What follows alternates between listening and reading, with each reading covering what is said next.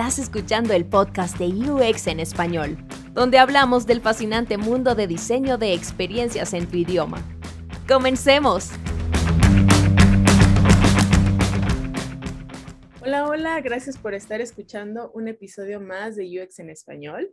Hoy tenemos a una gran invitada que nos va a hablar de un tema súper interesante del que se ha reflexionado mucho últimamente el género en los asistentes virtuales y en los chatbots.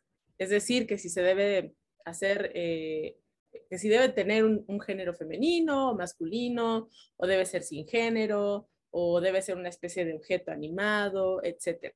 Y bueno, para eso tenemos a una invitada muy especial que además de tener experiencia diseñando asistentes conversacionales, se ha apasionado mucho por este tema.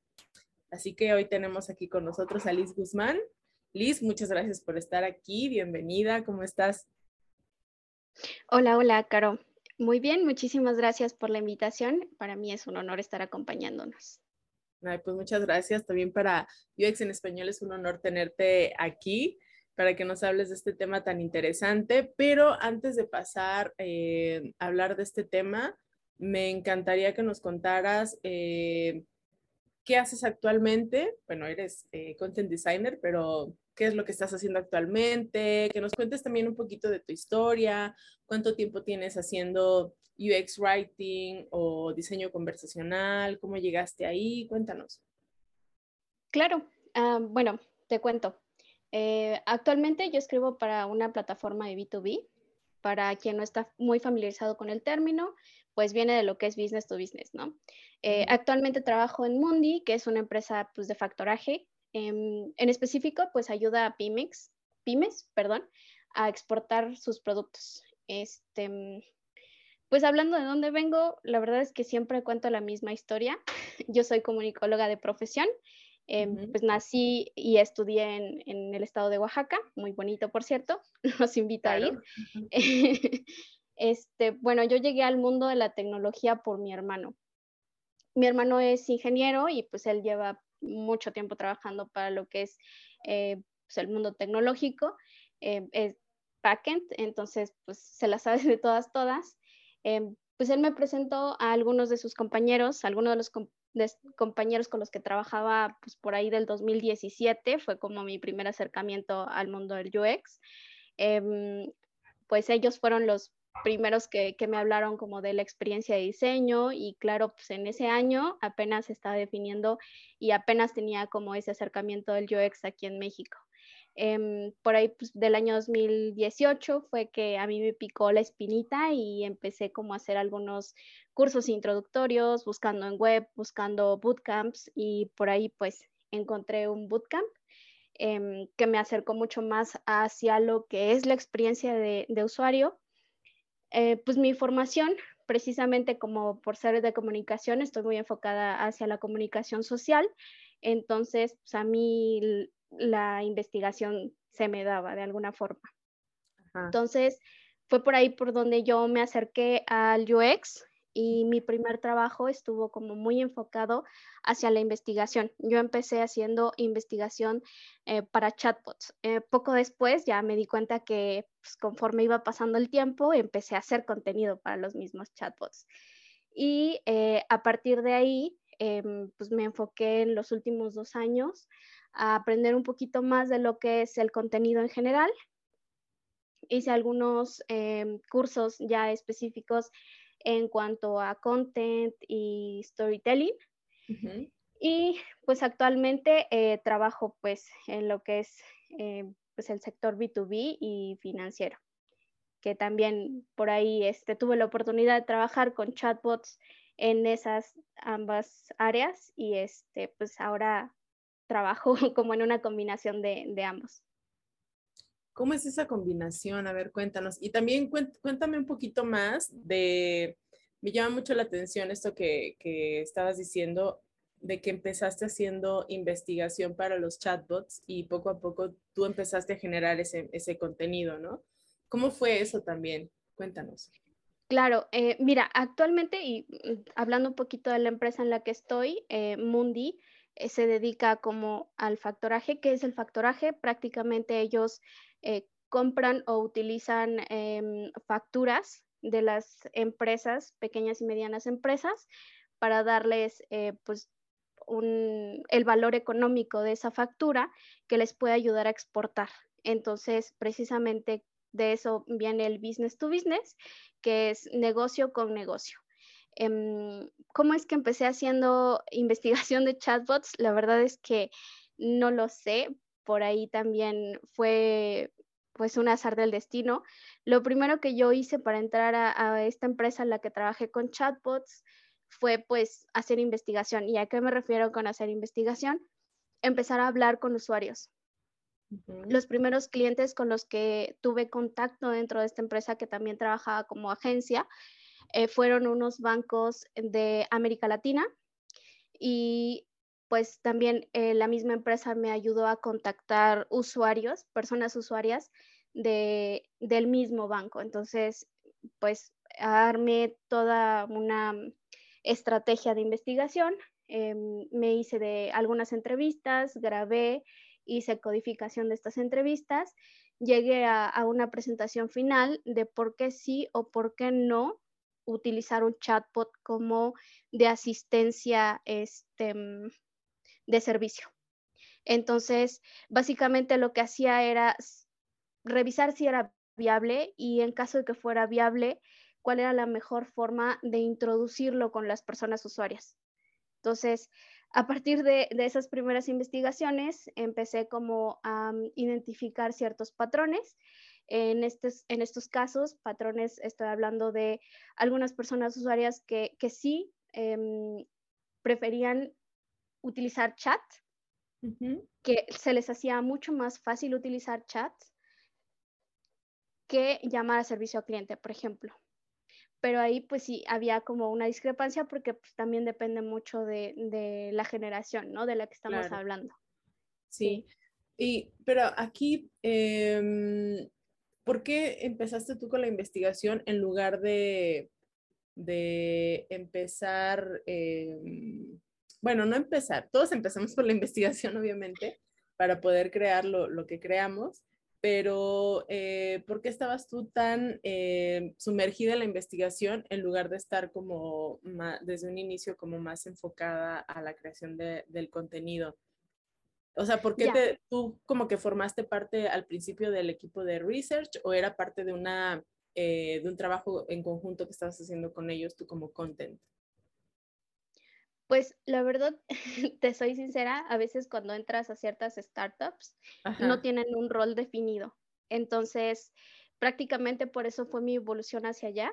Oh, eh, yo entré de apoyo hacia el área de UX, eh, precisamente haciendo investigación, porque pues al ser investigadora social pues, de, profesión, lo voy a llamar así, que a lo mejor no fue tanto eh, o tan marcado 100%, pero sí influyó mucho esa educación que, yo tuve en la universidad como para descubrir este mundo de UX. Entonces, cuando a mí me presentan el mundo del UX, para mí fue como muy, muy familiar y alguna vez hice la comparación, ¿no?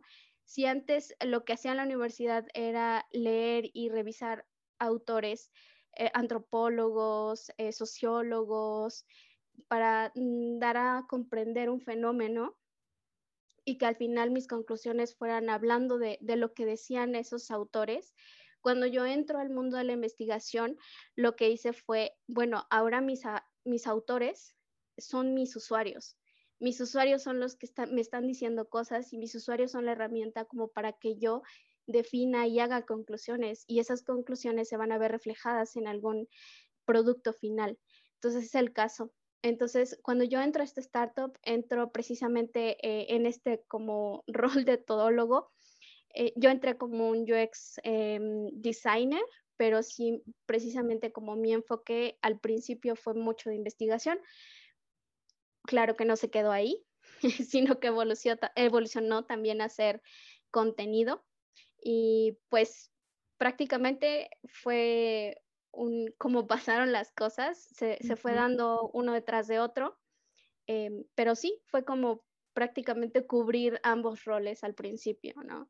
Eh, porque después de la investigación lo que hacíamos era pues ya aterrizar hacia mm, la arquitectura de información y ya cuando teníamos arquitectura de información y validábamos lo que se podía hacer em, con recursos tecnológicos, hablando de las conexiones en backend y los servicios, em, pues ya nos enfocábamos después a hacer el contenido. Wow, qué gran experiencia, Liz. Creo que tuviste una, una oportunidad muy única ahí porque, o sea, la, la, forma en cómo te fuiste introduciendo a este mundo es muy extraño que se dé como se dio contigo, pero creo que te aportó muchas eh, herramientas muy buenas para, para, continuar con lo que tenías que continuar, que ya era eh, eh, bueno, para continuar dentro del mundo del UX, pero también pues para, para seguir desarrollándote en este mundo del, del, content design. ¿Crees que uno de los desafíos más grandes es crear al personaje que va a hablar? Porque eh, cuando escribimos, eh, bueno, los que nos dedicamos solamente a, hacer UX writing y no contenido para un chatbot o un asistente, pues obviamente para nosotros es importante tener esa personalidad ya bien definida, ¿no? Eh, pero para los chatbots o asistentes creo que es un poco diferente porque realmente está más vivo ese personaje, ¿no? Y ¿crees que es, un desafío grande de, de, limitar, este, crear este personaje que va a hablar? Sí, definitivamente es algo fundamental. Eh, porque a final de cuentas un chatbot es un canal más de comunicación para la empresa. Em, entonces, hacer que se pueda identificar, hacer un personaje que el usuario o los usuarios puedan identificar como parte de la empresa, como parte del producto con el que estamos tratando. Entonces, habla mucho de las buenas prácticas y sobre todo permite empatizar y permite una cierta cercanía con, con las personas usuarias. Entonces, ayuda muchísimo, sobre todo como también a definir el contenido.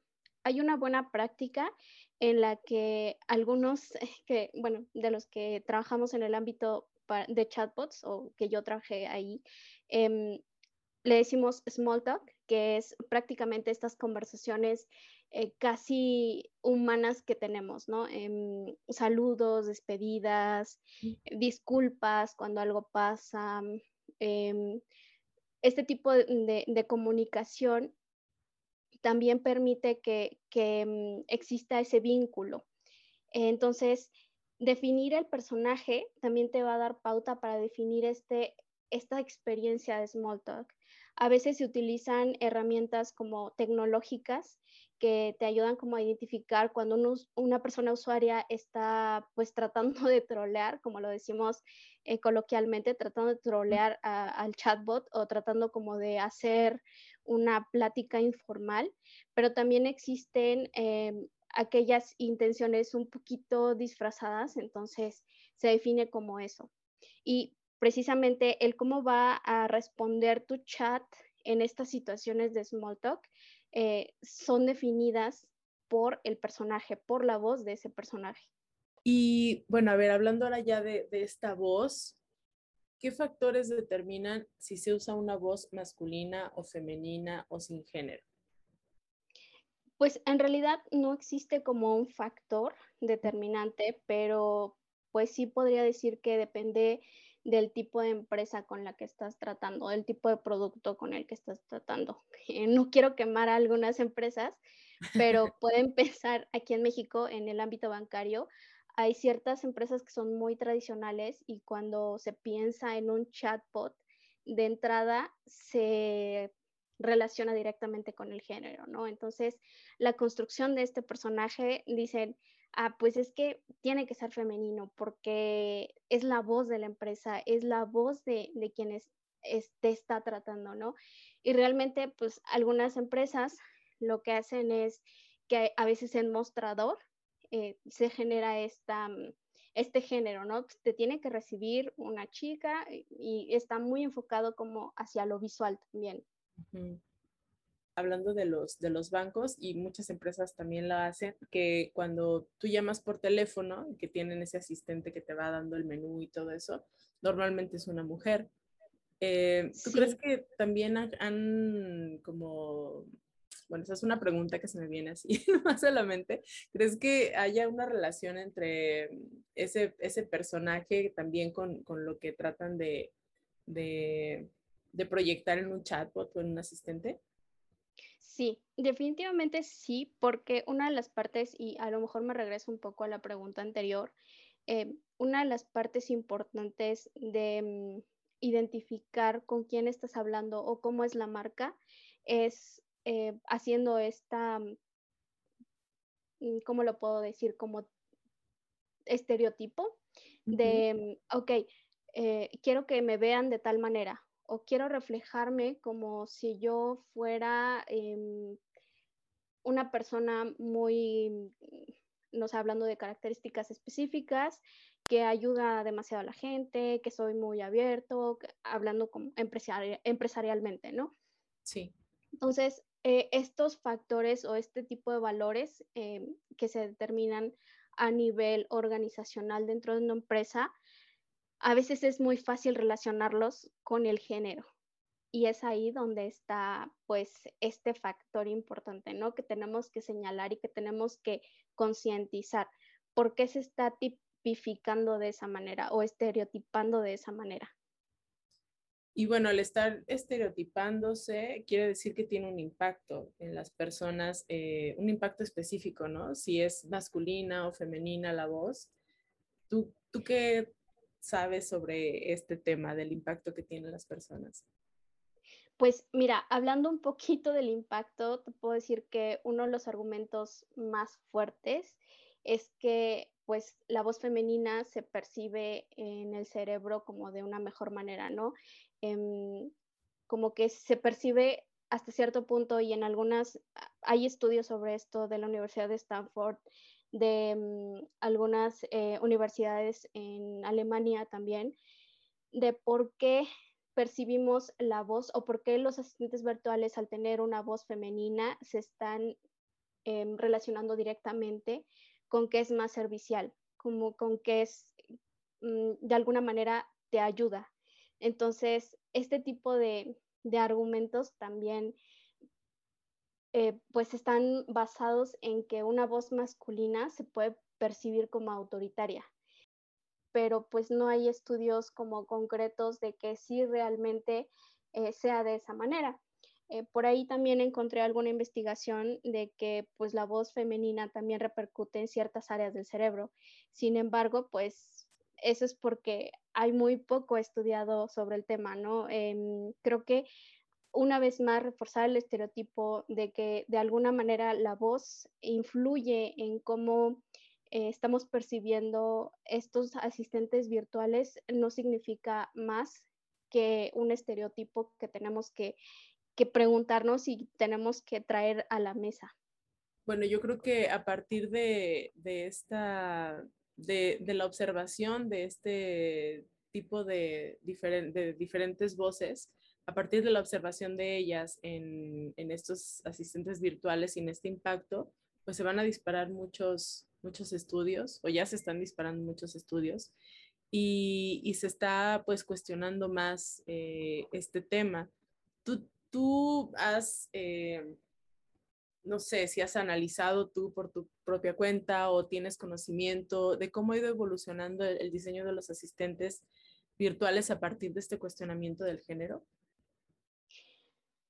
Sí, bueno, al menos en la práctica que, yo tuve em, y en la experiencia que, tuve haciendo pues este tipo de chatbots, em, algo que sí noté y que hablaba un poco en, la pregunta anterior es como pues esta tradición, ¿no? De las empresas de, de decir, ah, pues yo quiero que sea servicial, entonces tiene que ser un género femenino. Entonces, también el cuestionar de, oye, pero si es un personaje, también podría ser servicial, ¿no?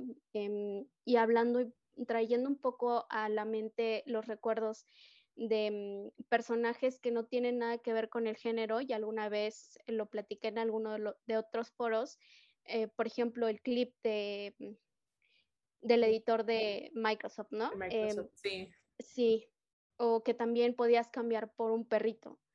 Entonces, ese tipo de, de asistentes, Sí, ese tipo de asistentes pues, no tienen un género como tal, no es que estén estereotipando algo em, y no es que no tengan cierto éxito. Creo que muchos de nuestra generación lo recordamos y lo recordamos como con mucha nostalgia porque realmente pues te decía cómo hacer las cosas, em, a veces era muy divertido, eh, estaba ahí para cuando tú le dieras clic, te, decía cualquier cosa, entonces realmente cumplía la función de ayudar, cumplía la función de, estar disponible, pero también em, pues no, no es más que, un asistente realmente.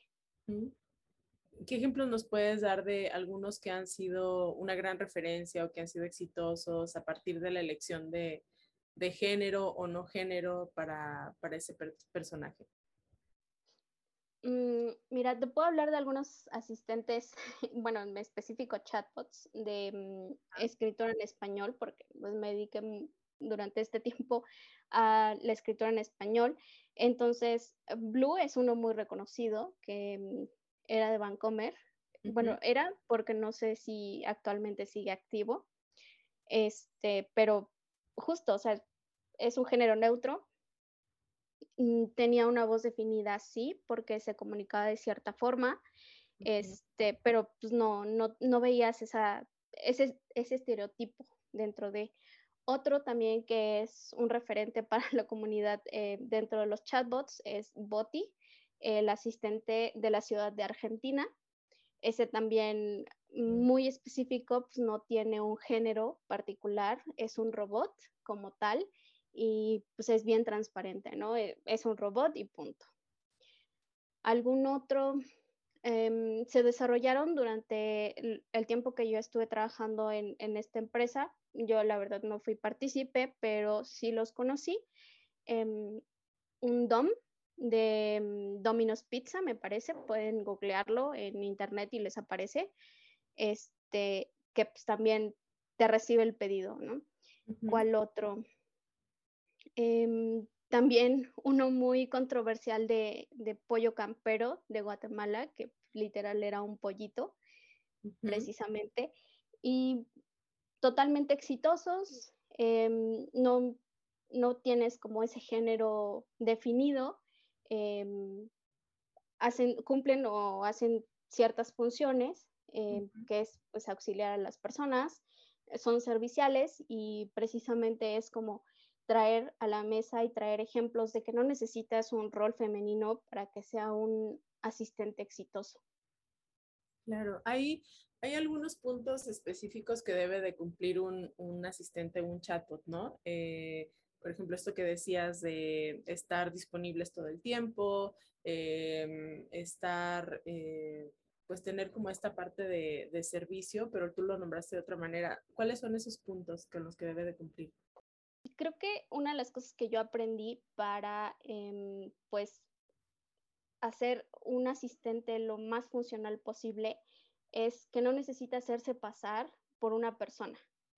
Em, creo que el confundir al usuario o a la persona usuaria con esta parte en que estás está respondiéndole a una persona es mucho peor a que le digas directamente que se trata de un chat. Claro y que es un chat automatizado que puede encontrar 24/7, ¿no? Em, algo que es 100% que aplica para, yo creo que para cualquier proceso de escritura dentro del ámbito de UX es ser muy claro. La claridad es primordial. Y algo que también recomiendo como buena práctica es que sea conciso. Em, si bien la mayoría de los chats pues están dentro de plataformas en las que tienes cierto tipo de contenidos, hay muchas veces, y pues yo trabajé mucho para, para chats en aplicaciones como WhatsApp, aunque solo tienes texto.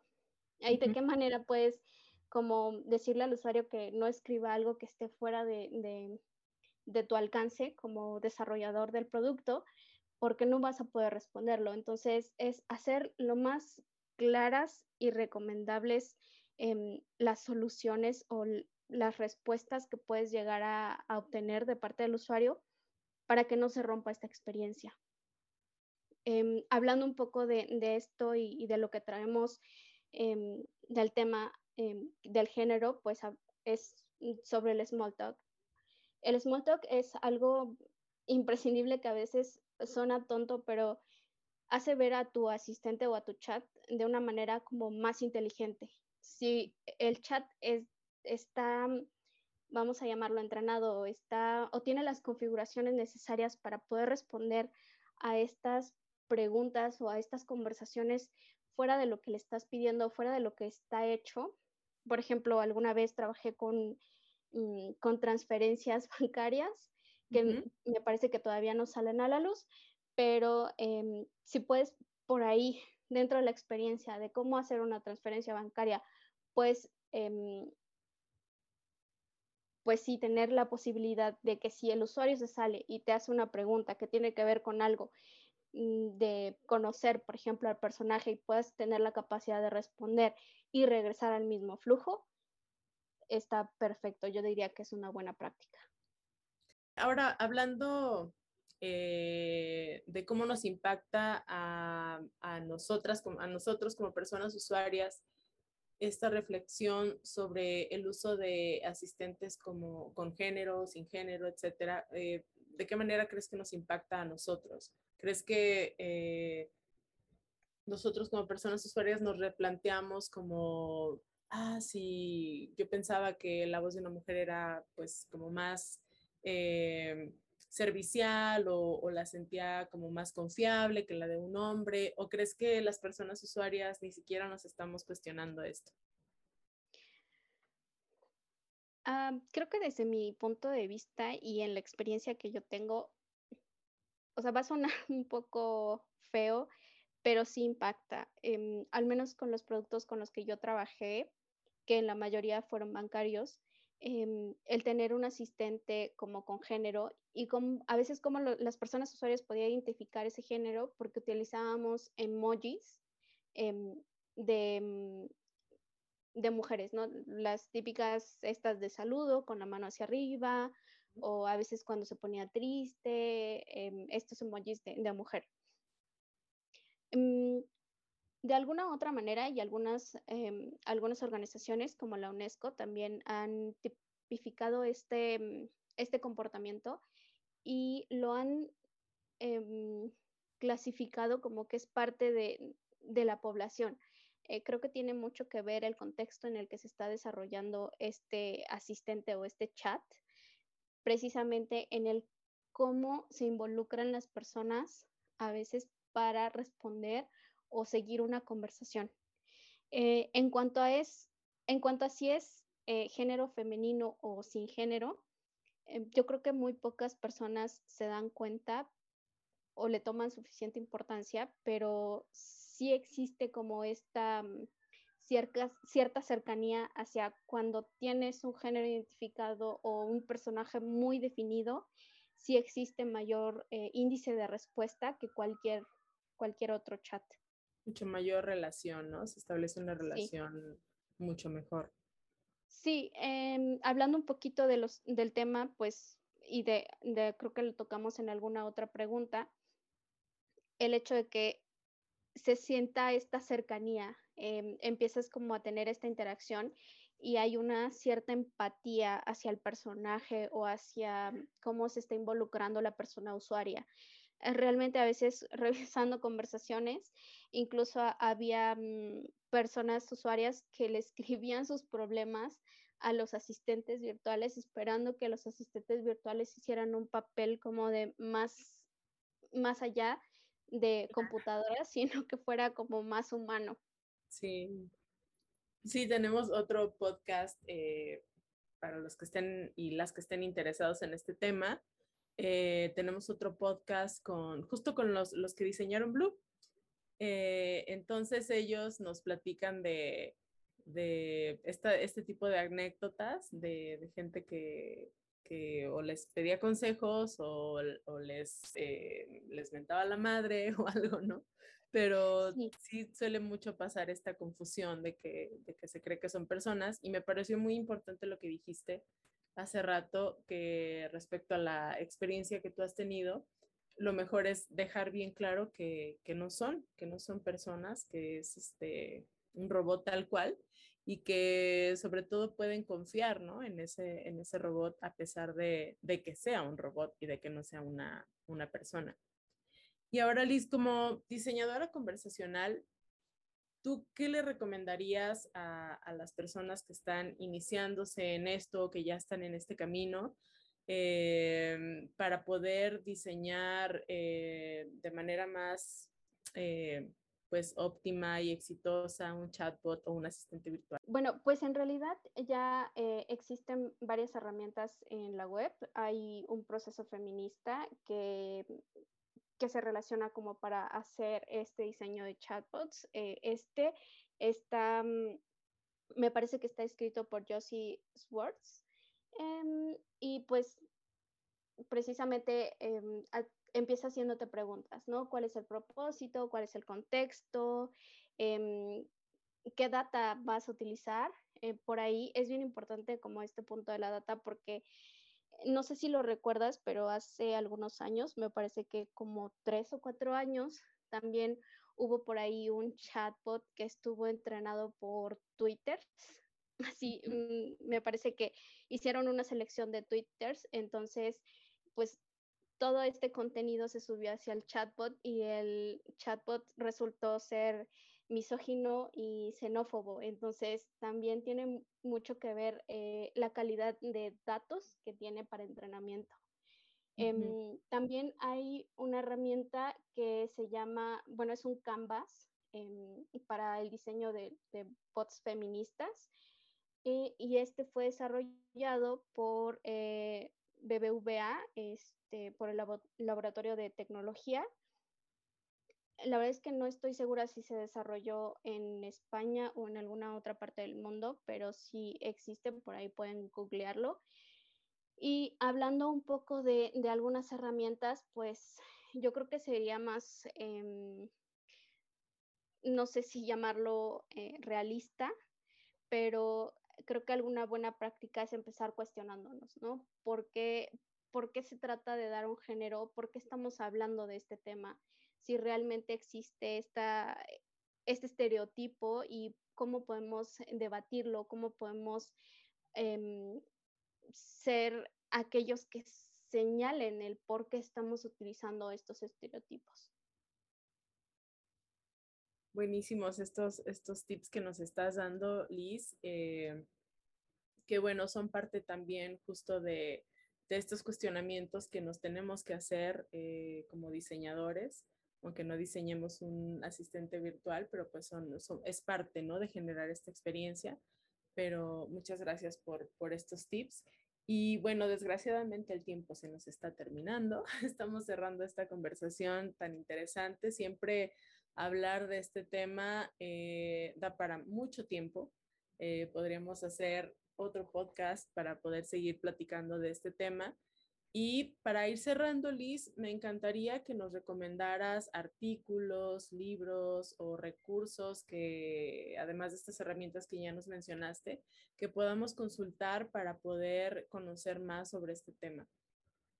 Claro, bueno, algunos de los que a mí me parecen como más importantes es em, uno que es, un artículo que escribió la UNESCO, em, se llama Me ruborizaría si pudiera, em, está totalmente en inglés, creo que todavía no existe una traducción, pero habla eh, precisamente de esta, mm, este estereotipo en los asistentes virtuales, ¿no? Hablando un poco de lo que son asistentes de voz, que la verdad es que no he tenido la oportunidad de trabajar en, en asistentes de voz, pero creo que es muy importante, sobre todo porque empieza cuestionando ciertas, ciertos ámbitos de la cultura, ¿no? Porque dentro del desarrollo de los chats, Em, se tiene como este estereotipo y hablando un poco en, en, un, en este mm, gap de género que existe también dentro de la tecnología, ¿no? Creo que el 80-90% de los trabajadores a nivel mundial de tecnología pues son varones y por ahí empezar a cuestionar y empezar a plantearnos este contexto si nos, nos da para muchas más pláticas y nos da como mucho más Em, traer a discusión y traer como estos temas a debate. pues muchísimas gracias, Liz. Eh, fue una plática súper interesante. Muchas gracias por compartirnos toda esta experiencia que has tenido eh, pues todo esto que has reflexionado y aprendido eh, en este mundo del diseño de chatbots y de asistentes conversacionales. Y pues ahora dinos para que puedan seguir las personas contactándote, hacen, haciéndote preguntas o que puedan seguir esta conversación ¿en dónde te podemos encontrar? Vale, la verdad es que en redes sociales no soy tan activa, consumo más de lo que produzco, pero sin problema me pueden encontrar en Twitter como Liz Guzmán, Liz Guzmán Blas, me parece, y eh, pues conectar en LinkedIn. Creo que la mejor forma de, conocer y aprender es conectar en LinkedIn. Por ahí me pueden encontrar como Lisbeth Guzmán Blas, eh, UX Writer en Mondi. Súper. Bueno, pues muchas gracias y nos escuchamos en el siguiente episodio.